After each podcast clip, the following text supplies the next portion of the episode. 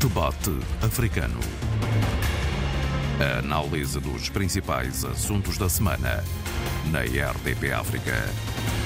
Os africanos querem mais democracia, mas os seus líderes continuam sem lhes dar ouvidos.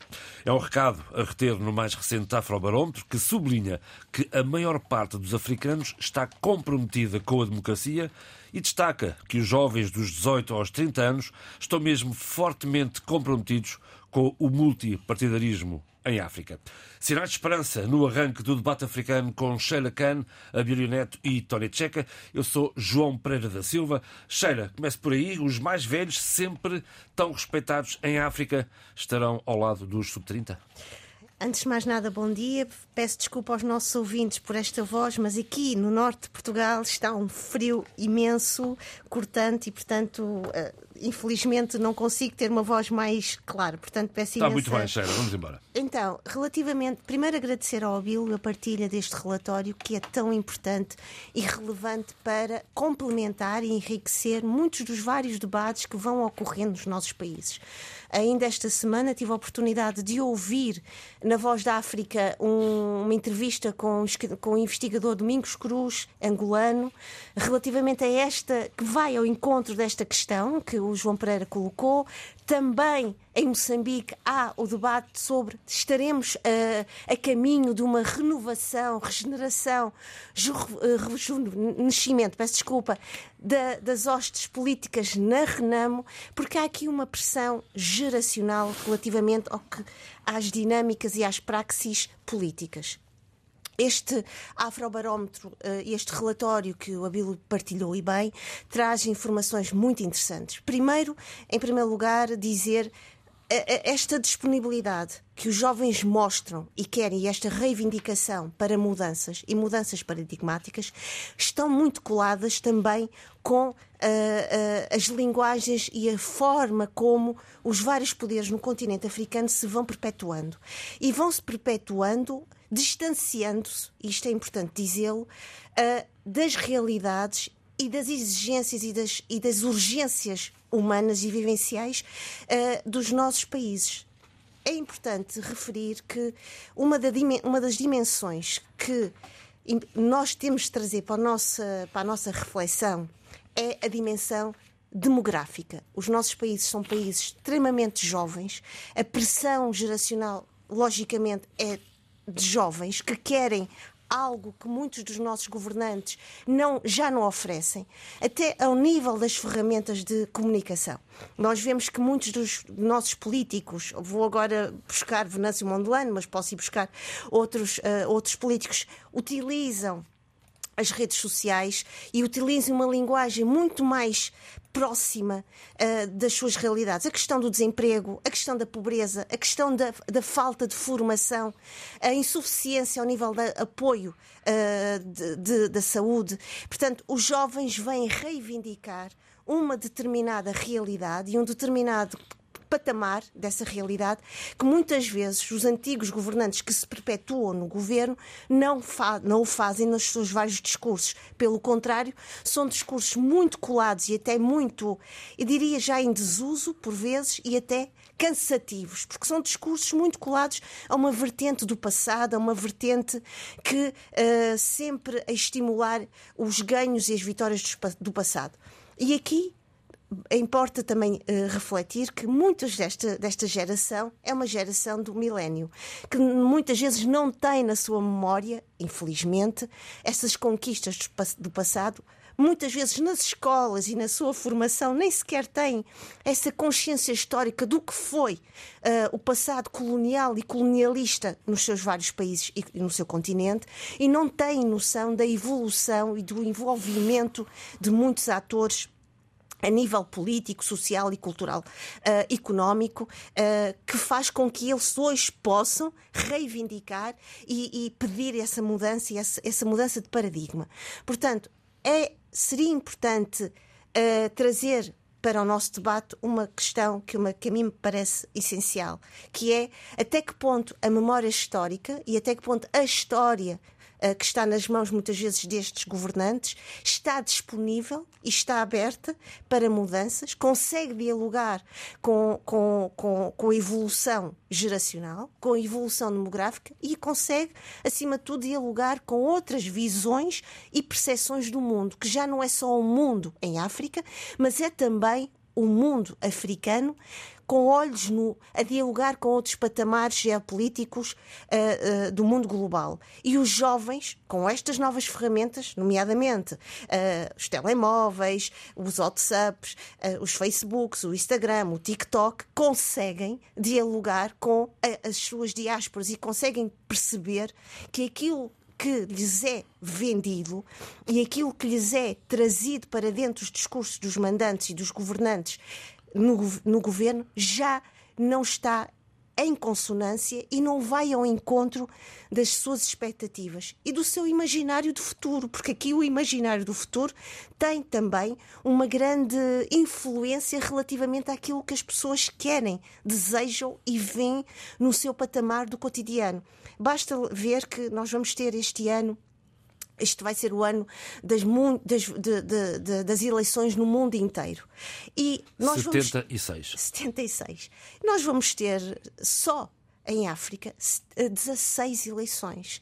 Ah, vamos começar daqui a muito pouco tempo, a 25 de fevereiro, ah, com as eleições no Senegal, nós sabemos o quanto uh, os, os, jovens senegaleses têm tido um, um, um, papel importantíssimo na sua reivindicação, na forma como vão castigando uh, através das suas palavras, das suas vozes, das suas mensagens, uh, tudo aquilo que se está a passar. E basta ver que Osman Sonko teve um apoio excepcional destes jovens uma geração que quer a mudança, mas acima de tudo, uma geração que, que não quer uma mudança, e eu peço desculpa que eu vou usar a palavra, espatafúrdia, quer uma mudança que vá ao encontro das suas necessidades, das suas urgências económicas, sociais, culturais e, acima de tudo, identitárias, que não são mais uma identidade que muitas vezes é também uh, aqui uh, muito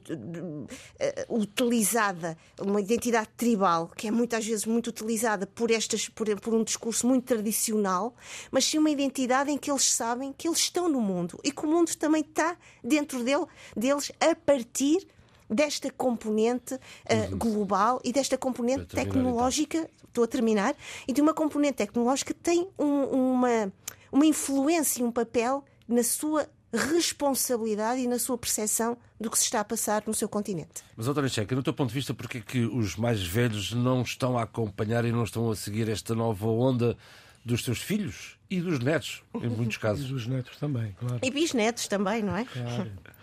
Não, a questão que se coloca, portanto, é uma questão geracional, é, é uma questão, portanto, de, das novas tecnologias que foram eh, postas à disposição e os mais velhos, eh, embora há uma fatia que consulta, que utiliza, que visita e que tem em conta tudo o que conseguem apreender ou registar, pelo menos, mas sempre em choca com os seus conhecimentos, conceitos e práticas que já vêm de, de tempos do antigamente.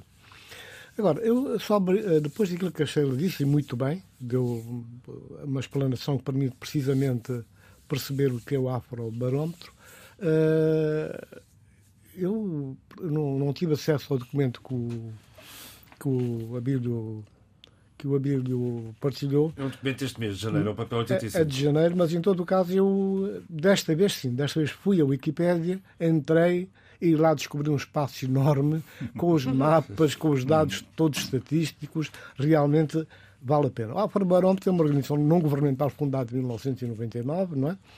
já com toda uma, todo um conhecimento do terreno, já com técnicas bastante mais, mais apuradas, mais modernizadas em função ao tempo de partida, basta só comparar os trabalhos que, que vão sendo feitos, e tem uma metodologia e uma forma de, de intervir, uma forma de, de recolher as informações, os dados, para depois serem trabalhados do ponto de vista estatístico, achar pelo menos a moda da estatística uhum. e tentar disponibilizar os, as informações de forma que sejam ferramentas facilmente uh, utilizáveis credíveis, e, que é o caso. E também. a questão da credibilidade é um outro aspecto que é uma preocupação desta ONG, porquanto uh, a própria forma que eles têm, porque houve muita muita reação, de certa maneira, de desconfiança, eh, de questionamentos sobre o tipo Onde de foram buscar estes números e tal. Sim, o tipo de a metodologia utilizada Exatamente. realmente na, na, na, recolha de dados, na abordagem dos temas, na seleção dos temas, porque na,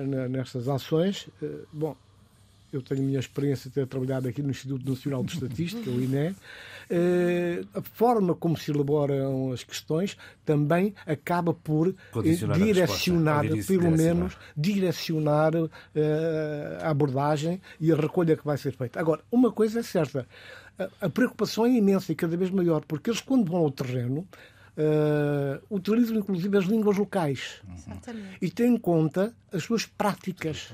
Portanto, todo, todo, toda a realidade territorial, a realidade cultural, as questões da, das diferenças etárias, os problemas que existem, questões de isolamento, tudo isto está Sim, contemplado uh, nessa abordagem. Portanto, é bom que isto uh, venha agora a lume, porque nós estamos, como disse a Sheila muito bem, em véspera de, de, um, de, uma chuva de eleições e realmente é preciso que nós estejamos atentos. Há aqui informações fantásticas que temos que ter em conta. Uh, por exemplo, só não vou, não vou, tenho aqui muita informação que eu recolhi, mas uh, desde 1999 foram concluídas nove rondas de inquéritos de opinião pública em cerca de 42 países. Os inquéritos de opinião pública da nona ronda, portanto, 2021 21, 23, uh, abrangem 39 países. Portanto, a informação que foi uh, uh, extraída e que foi divulgada, porque há esta, esta possibilidade de socializar é? a informação, é muito bom e ajuda exatamente na abordagem. Agora, é preciso também que as forças políticas dos nossos países, sobretudo, uhum. estejam atentas a, a, a estes instrumentos que ajudam, são facilitadores e, sobretudo, também o, todo o sistema de controle, gestão dos processos eleitorais, tendo em conta todos esses ensinamentos uh, que uh, podem ajudar a melhorar uh, esta. António, mas deixa-me deixa lançar-te um desafio de passar aqui o Abílio, que é o seguinte: temos aqui este grande título que é Os africanos querem mais democracia, mas os seus líderes não lhes dão ouvidos. e depois há este choque que falou a Sheila das, novas, das gerações novas e os mais antigos. Eu pergunto: e onde é que ficam os valores? A questão que Onde é que ficam os valores uh, no meio deste, deste choque geracional? A questão, a, questão, a, questão, a questão dos valores é uma questão que se coloca, mas é uma questão que tem muito a ver com a realidade uh, socio-étnico-cultural eh, porque as, as, diferenças são imensas. Não? É? Parecendo que não, não há um bolo único, não há um todo. Uhum. É um todo muito espartilhado, muito compartimentado, com realidades próprias. Até a forma, o conceito de, de, de do que é a, a abordagem, o, consenso, o conceito sobre uh, o que é, portanto, a corrupção. Portanto, quer dizer, varia, não é? Não é, não é linear e isso acaba por influenciar. E depois há uma coisa que nós verificamos neste, neste trabalho de, do Afrobarómetro é o medo que as pessoas têm. Quer dizer, as pessoas têm medo de denunciar, têm medo de apontar o dedo, têm medo de dar a cara e assumir, portanto, que uh, têm um sentido crítico e têm um conhecimento de práticas mal feitas e que acabam por desvirtuar e criar mais, uh, mais compartimentos tanques nas sociedades, sobretudo a nível local.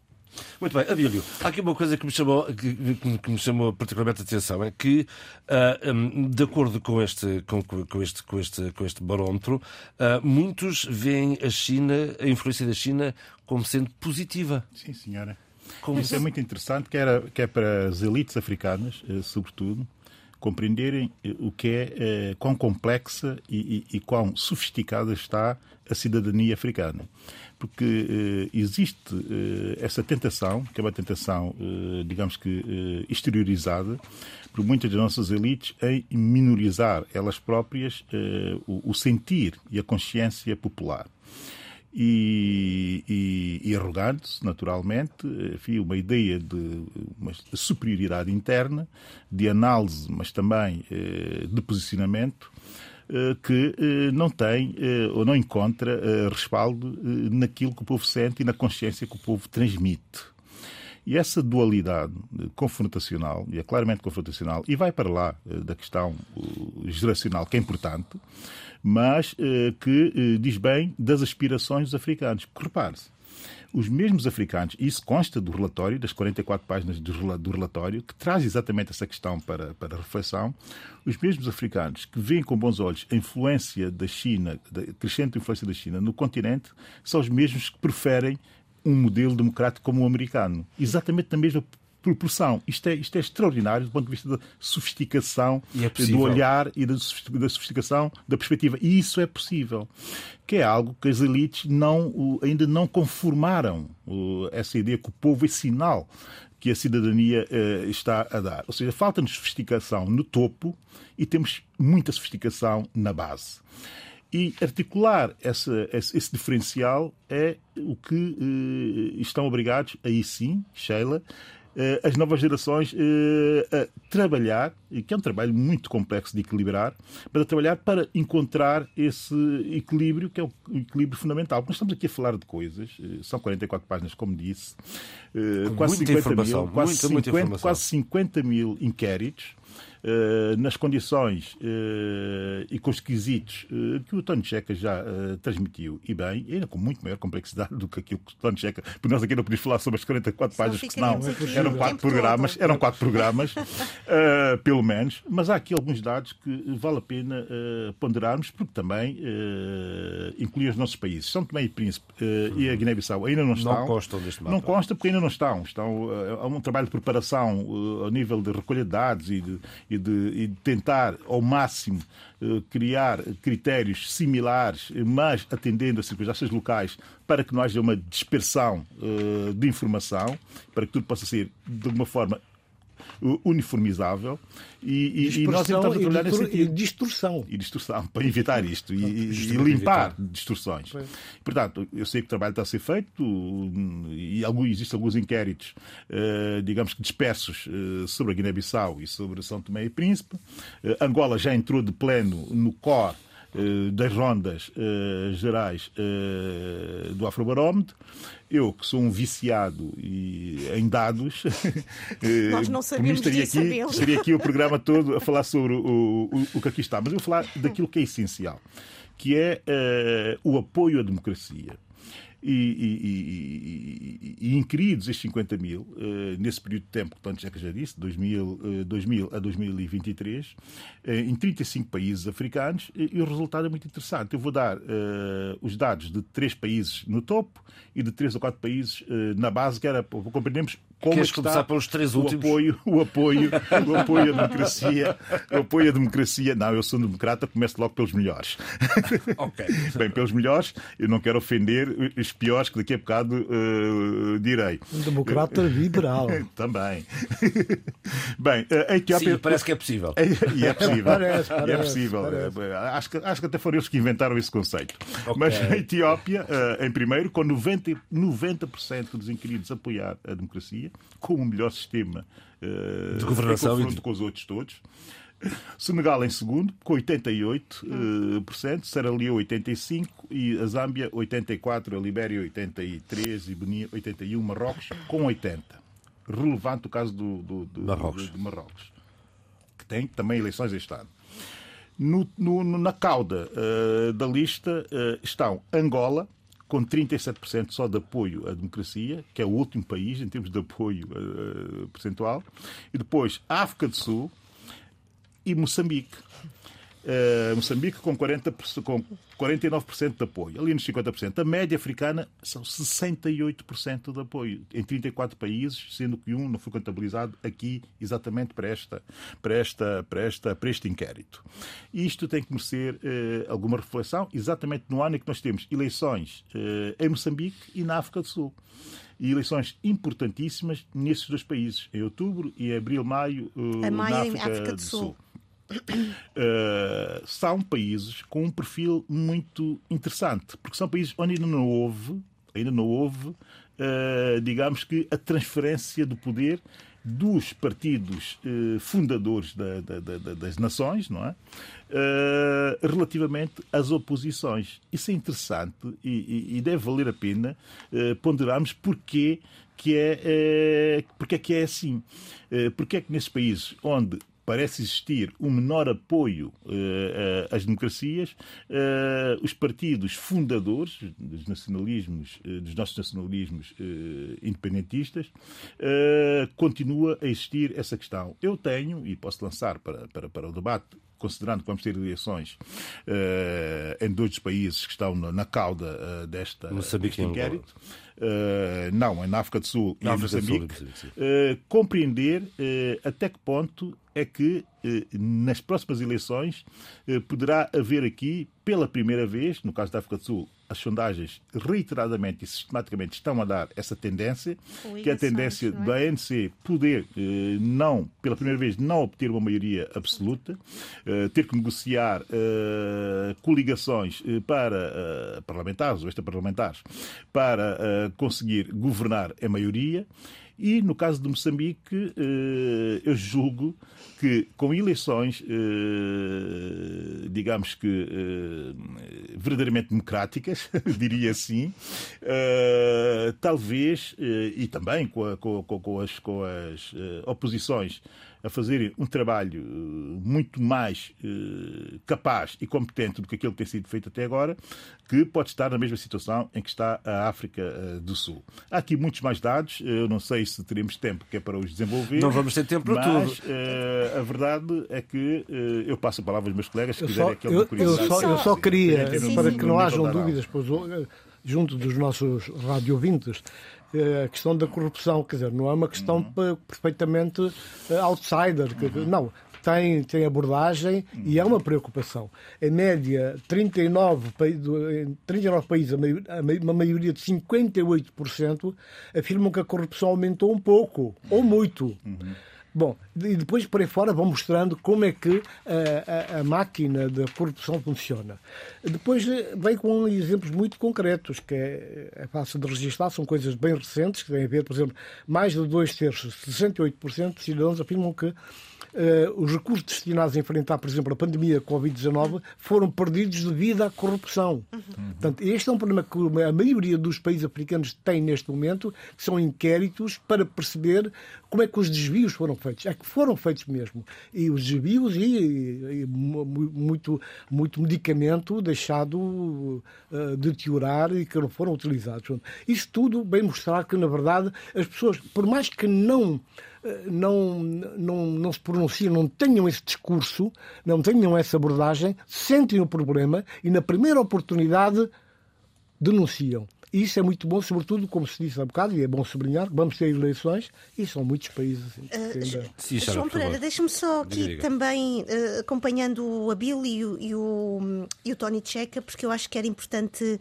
uh, gostava de realçar isto. É, é, o fato de este relatório ter uma fiabilidade muito, muito interessante que pode ser utilizada também para outros espaços de debate, não só público, mas também académico, mas uhum. também em outras organizações, para se trabalhar dados que muitas vezes nos faltam uh, para poder entender as nossas realidades africanas e como é que elas uh, comparativamente também vão dialogando entre elas, porque isso é, é muito interessante. Mas há pouco o Abel deu-me aqui um beliscão e eu não posso ficar quietinha com o beliscão que ele me deu. Por uh, porque como a gente reage, diz, a gente, senhora, a gente uh, esquece, mas não perdoa. a questão dos jovens, e há pouco eu não falo, uh, a dimensão geracional não se pode aqui colarmos a, a, ao ouvido tu corre. Hum. Não é só geracional no sentido de idade, de faixa etária etária. A geração aqui geracional tem a ver com experiência. E tem a ver também, e isso é importante dizê-lo, que muitos desta nova geração é uma geração que sai para fora, que vai estudar, bem formada, e tão bem formada que tem tido um, um impacto uh, pela sua formação muito interessante e relevante. Quando nós olhamos para os vários um, espaços de debate, de, de, partilha de opiniões, nós vemos jovens que têm doutoramento, que têm mestrado. Há aqui um, uma consciência muito límpida, clarividente sobre a, a evolução dos nossos países, o, o, quanto a história e o peso da história uh, muitas vezes uh, se refletem uh, na impossibilidade de, na, de, de, mudanças nos nossos países. E estes jovens, que muitas vezes não são jovens, vá, no sentido do seu conhecimento da sua postura e da sua maturidade em termos de, de cognitivos assim, e analíticos, têm tido uma importância muito, muito na sua influência para quem está nos países e está a ouvi-los.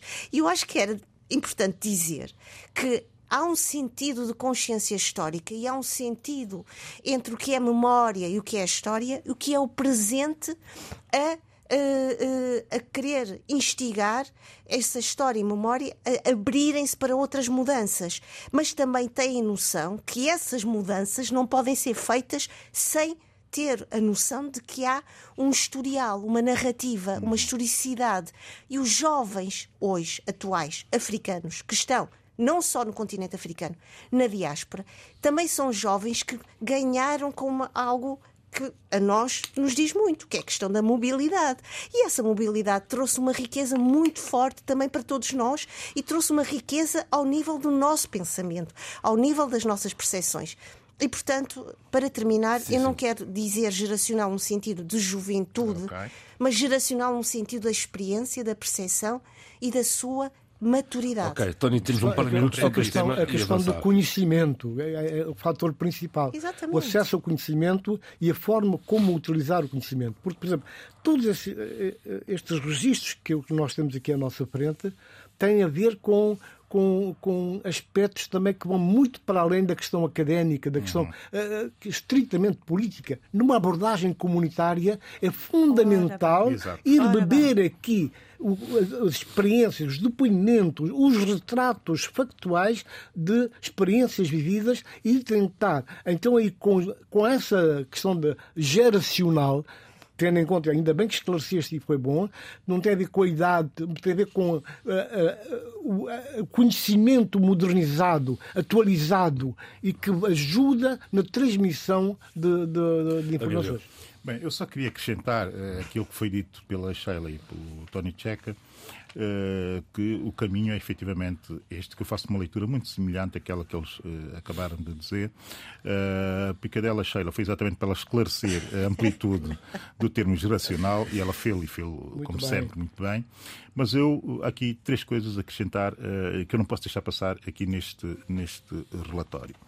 Eh, a democracia também está em perigo em África, apesar do, claro, do apoio ser enorme e ser grande, ela está verdadeiramente em perigo em África. Até porque os líderes não, não dão ouvidos à vontade popular Exatamente. que quer mais democracia. E porquê? Até porque a cidadania, e reflete aqui, reflete-se isso muito aqui nos inquéritos, porque a cidadania, eh, e olhando até para a forma como eles fazem a evolução das respostas, eh, a cidadania eh, vai ficando exausta e até exaurida eh, da forma como a democracia não está a trazer soluções tão rápidas quanto elas esperavam, primeiro, e segundo, porque estão em absoluto desacordo com uma série de uh, aspectos performativos das próprias lideranças uh, africanas. Daí eu há bocado ter dito que existe aqui essa, essa dualidade conflitual entre a cidadania e as elites africanas uh, que, de facto, não estão a conseguir corresponder àquilo que a cidadania lhes está a exigir.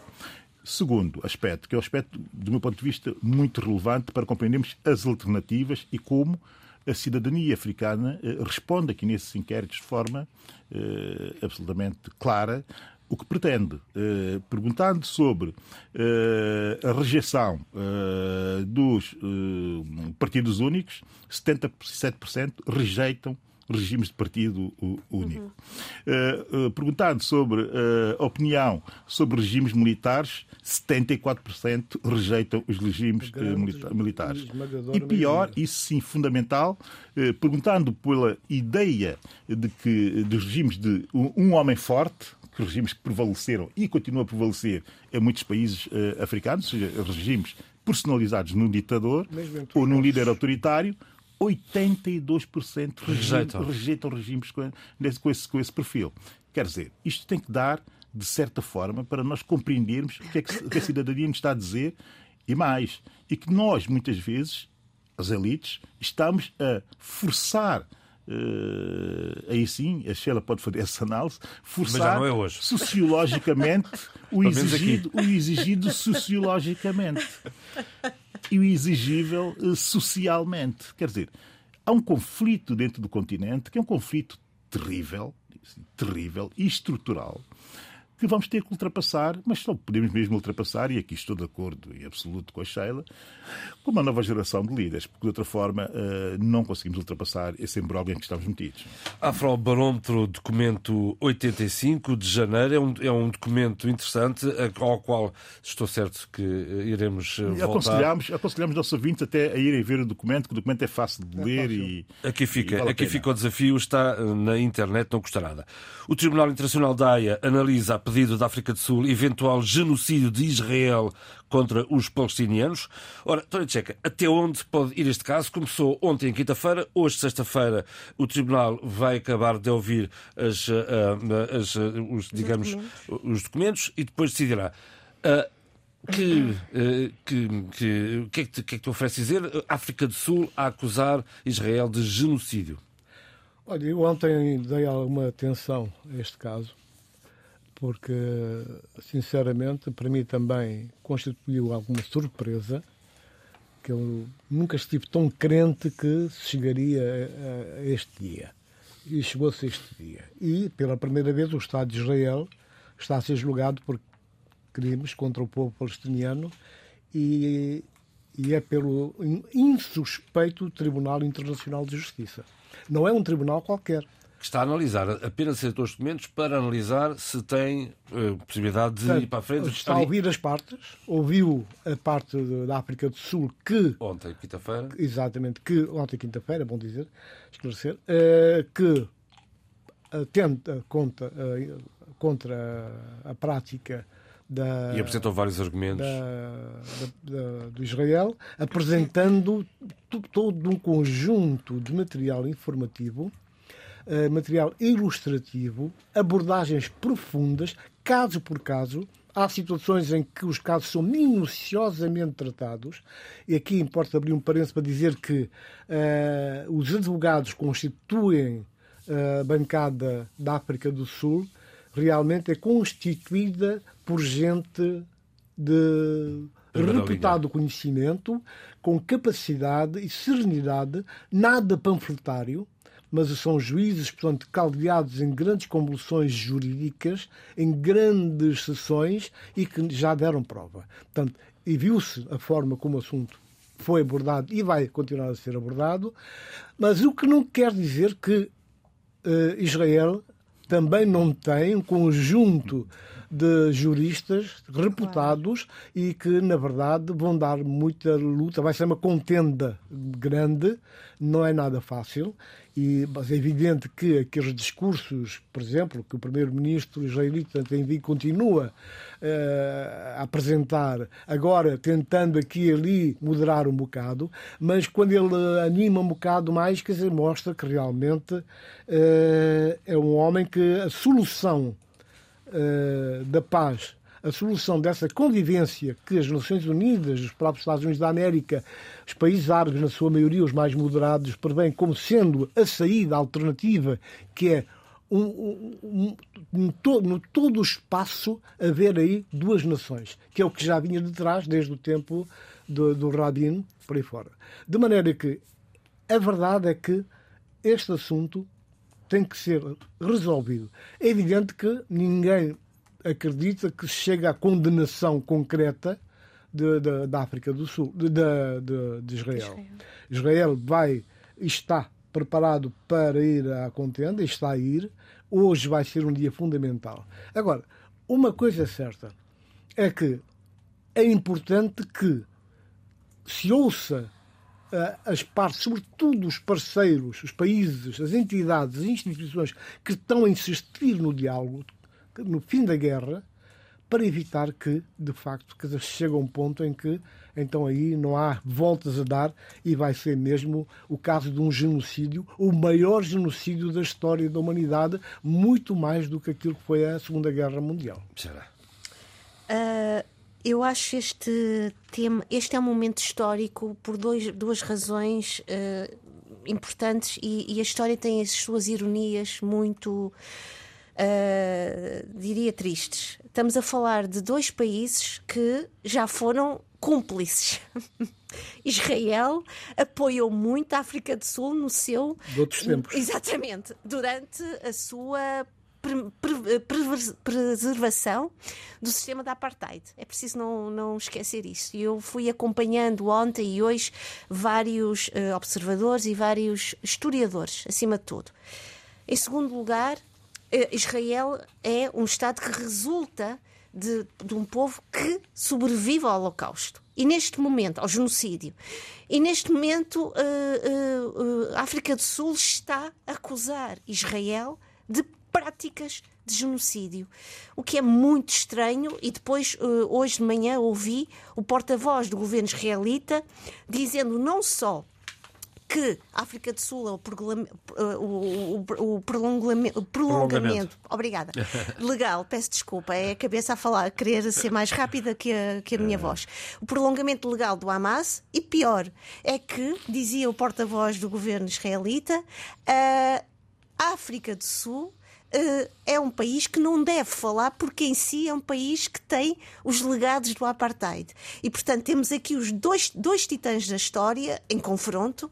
Uh, e hoje importa dizer que o advogado escolhido pelo governo israelita é um eixo, é um sobrevivente do Holocausto, 87 anos, Aaron Barak, ex uh, juiz do Supremo uh, Tribunal de Justiça de Israel. O que aqui se teme, e há pouco o, o Tony Checa dizia bem, Uh, é que, apesar de todos, o, o, documento apresentado por África do Sul ontem tem 84 páginas, se não estou em erro. Sim com dados muito minuciosos, com provas minuciosas. A questão aqui é que uh, a possibilidade de haver um, um, uma, um, julgamento que vincule e que obrigue Israel a, a mudar toda a sua uh, postura, toda a sua ação, será muito difícil e muito lenta, porque Israel, logicamente, não vai ficar parada, tanto que uh, o, o, Diário de Notícias dizia que já começaram as alegações e as apresentações, Israel tem este argumento que é nós não estamos a querer uh, destruir um povo, nós estamos a querer defender o nosso povo. Uh, e aqui, logicamente, Israel não vai cair num discurso naif, num discurso de, de deixar de abrir mão perante todo esta toda esta, envol esta envolvência uh, uh, de, de global que estamos a viver.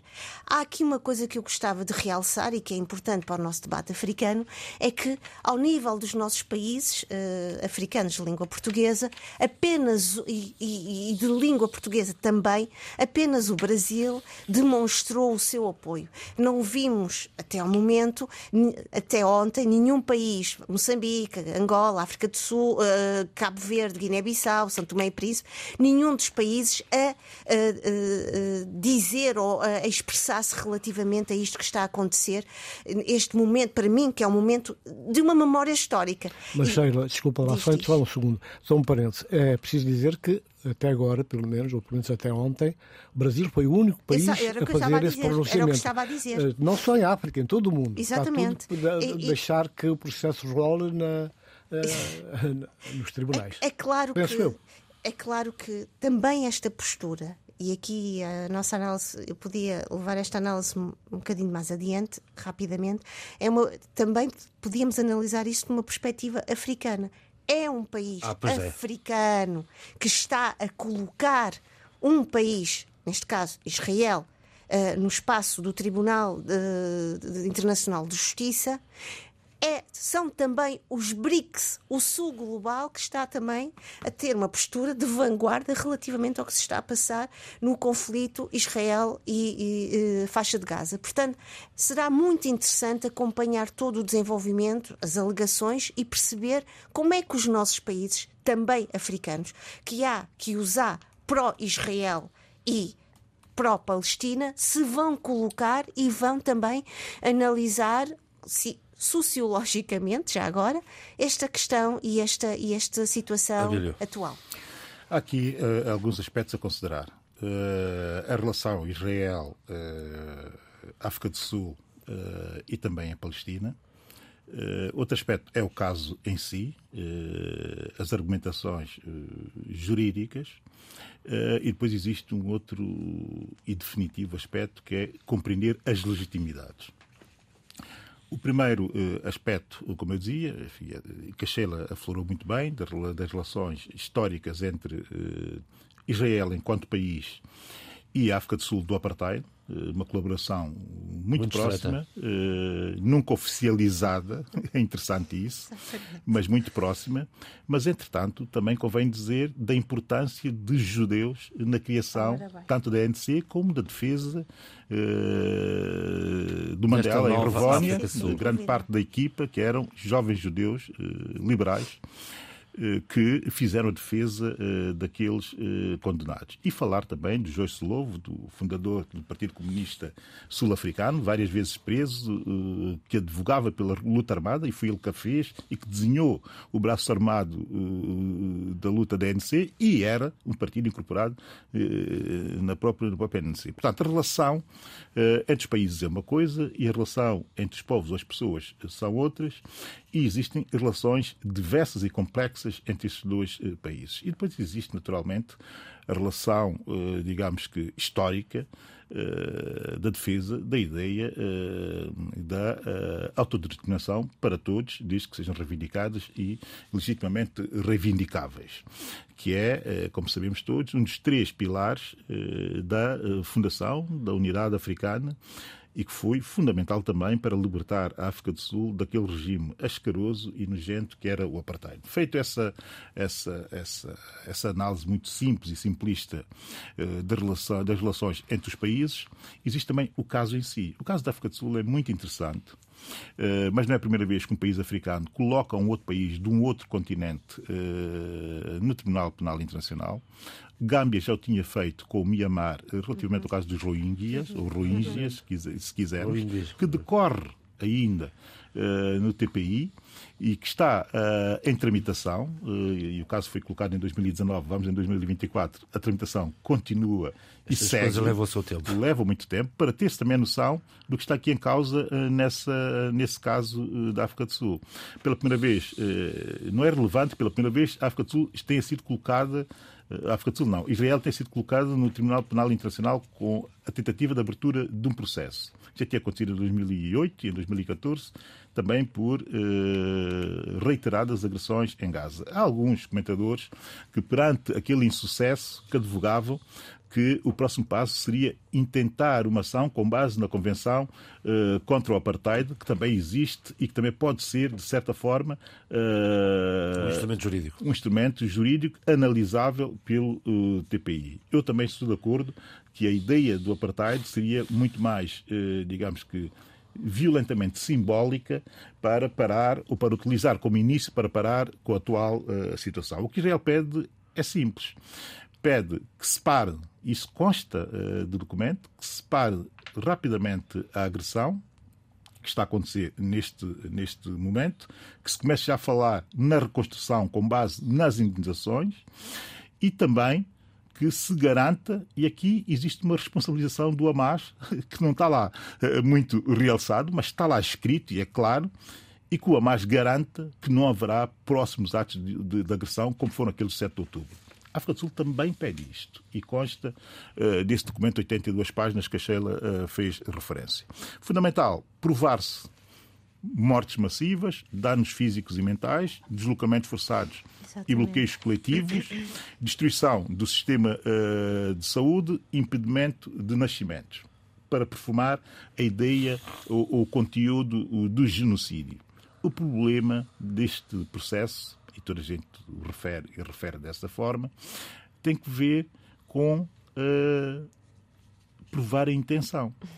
Não é fácil. O crime de é genocídio é exige que se prove uh, a intenção. E, portanto, o grande trabalho dos advogados uh, sul-africanos será provar a intenção. Existem indícios, de, pode, ter, pode existir aqui uma intenção sistematizada de eliminação num determinado território uh, de população etnicamente identificada, mas, entretanto, é preciso que existam documentos que o façam. Não bastam simples declarações de líderes políticos, que estão perfeitamente identificados nessa documentação, mas é preciso encontrar documentos e outro tipo de provas que sistematizem esse, esse, essa intenção e objetifiquem naturalmente. Para terminar, eu achei muito interessante que a África do Sul tivesse tomado a iniciativa. Aliás, muitos comentadores em África que diziam ou defendem que se devia optar por seguir o rumo que a África do Sul tem marcado nesta atual uh, crise, uh, crise em Gaza. e a verdade é que alguns acham que sim e há muitos que acham que não, com muitos argumentos. No meu caso, não vou entrar nas argumentações, também não estaríamos daqui, eh, eu acho muito estranho, e isso eu tenho que dizer e tenho que ser frontal em dizê-lo, eh, que é que seja a África do Sul a fazê-lo, preferia que tivesse sido Gâmbia a continuar a fazer. Gâmbia ou outro país de menores dimensões, podia ser a Guiné-Bissau, até São Tomé e Príncipe, eh, a fazê-lo. E a fazê-lo. E porquê esses países e não a África do Sul? Porque a África do Sul Uh, aqui é coisa de uns, de, uns, de, uns, de, uns, de uns anos, em 2017, uh, eh, insistiu muito em receber um genocida no seu país, que era o Sr. al-Bashir. E um genocida dentro do continente africano que defendia o supremacismo árabe no Darfur e que fez uma limpeza étnica provada em relatórios da ONU e também do, do, do TPI, que era o Sr. al-Bashir. E foi o mesmo ANC que está agora a interpor essa ação contra, contra, contra Israel, e bem, na minha perspectiva, mas que na altura convidou e quis receber um genocida uh, de africanos negros uh, no Sudão, exatamente do Darfur. Terá a África do Sul legitimidade, legitimidade ética profunda para o fazer? Quer dizer, João Pereira, posso. Não pode, temos que avançar, peço desculpa. Eu quero é, são que o. 30 segundos, juro, São... juro, juro. Eu vou contar, Sheila, vou okay. con... juro. Eh, aquilo que o Abel disse é muito interessante, mas é preciso dizer aqui algo importante: é que uma coisa é o TPI e outra coisa é o Tribunal Internacional de Justiça.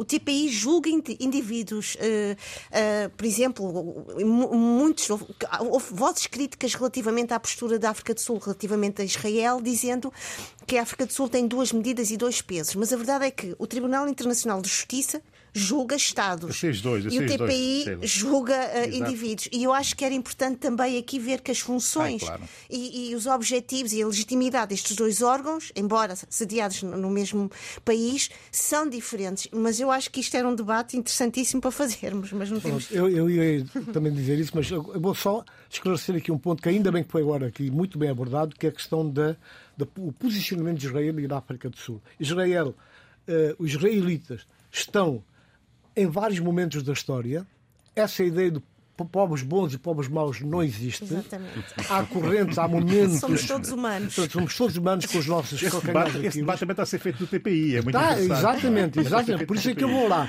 E é bom dizer que uh, os, os, judeus estão presentes em vários momentos inovadores da criação de um, um conjunto de conceitos e práticas em defesa dos valores humanos. Portanto, bem, Pronto, está no que está agora neste momento, a, a parte má, haverá outros, mas para já é bom esclarecer isso para que não fique aquela claro, ideia de, claro, do, claro. do, do, do israelita, povo mau e os outros. A África do Sul, neste momento, foi beber um bocado aquilo em ímpeto e aquela, na fonte do Mandela para assumir esta posição e, ao mesmo tempo, é uma tentativa do atual regime de criar as condições para as próximas eleições. Ah, pronto. Chegaste lá, não é? E agora vamos apelar aqui à capacidade de síntese, contamos só com mais três minutos como é que se transforma o tema principal numa nota. Ou seja, há um novo governo em São Tomé, decorrente de uma demissão, há aqui uma, uma análise a fazer isto tudo, não temos tempo para uma grande análise,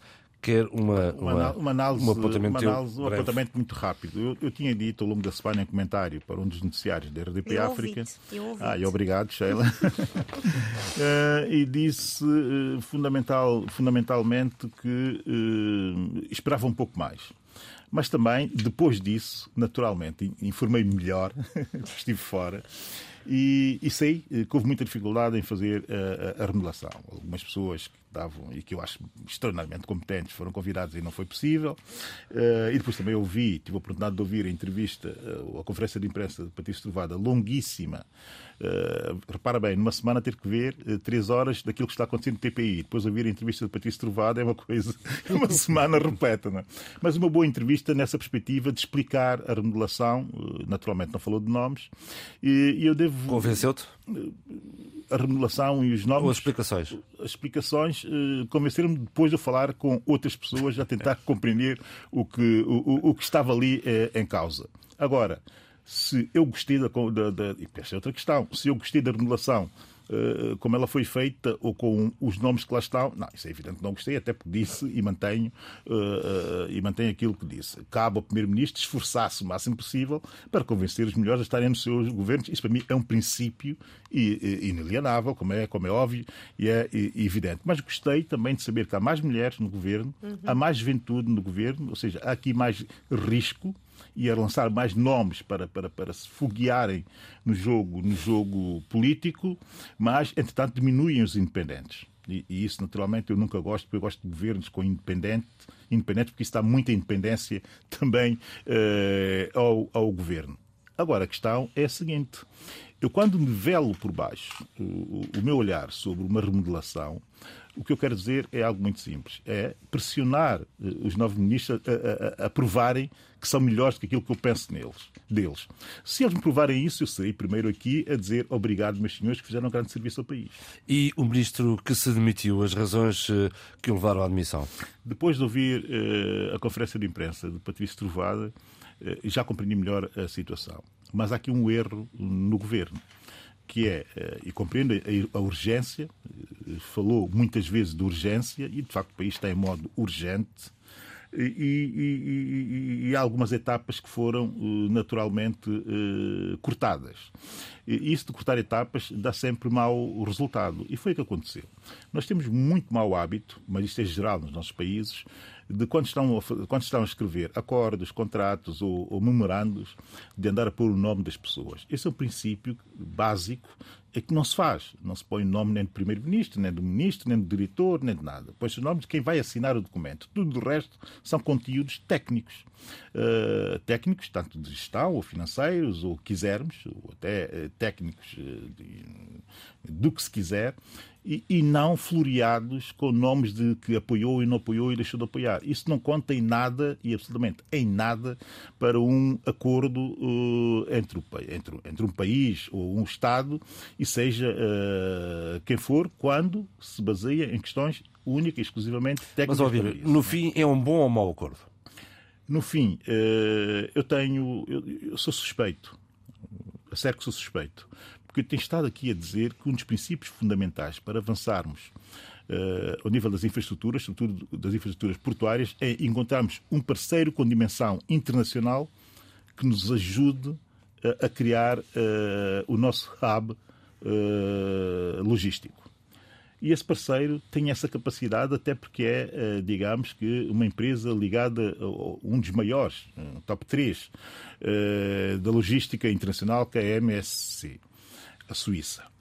Bem, então, neste caso, conseguiram esse parceiro. O que é mau é terem ter feito um acordo uh, com essas características que eu acabei de dizer, uh, mas em que tudo o resto, apesar de, alguma, de haver ali alguns aspectos dúbios, mas em que tudo o resto parece-me bastante razoável. Porque é preciso começar por coisas mais simples de começar pela, pela massa do dinheiro. É preciso começar por aspectos técnicos que têm que ser bem olhados, bem trabalhados, bem refletidos e bem projetados para se avançar uh, para, outra, para outra dimensão. E é preciso escolher um parceiro uh, bom para uh, o fazer. A verdade é que compreendemos, pela entrevista de Patrício Trovada, que nada daquilo ainda era definitivo, até porque teria que passar pelo crivo do Tribunal de Contas, coisa que ainda não tinha acontecido. E que mostraria ao país, depois disso acontecer, depois de estar tudo efetivamente fechado, mostraria ao país eh, os contratos. Nós estamos aqui à espera e eu, principalmente, que o Patrício Trovada cumpra com essa sua palavra. E vai ter que cumprir. Ora bem, vamos ficar aqui para ver. Os livros guardem-nos, por favor, para a semana, que será a sugestão que apresentaremos dois oitinhos, se Deus quiser. Assim se fez o debate africano esta semana com o apoio técnico de Rita Isabel Mendes, o apoio à produção de Paula Seixas Nunes. Fique bem. Debate africano. A análise dos principais assuntos da semana na RDP África.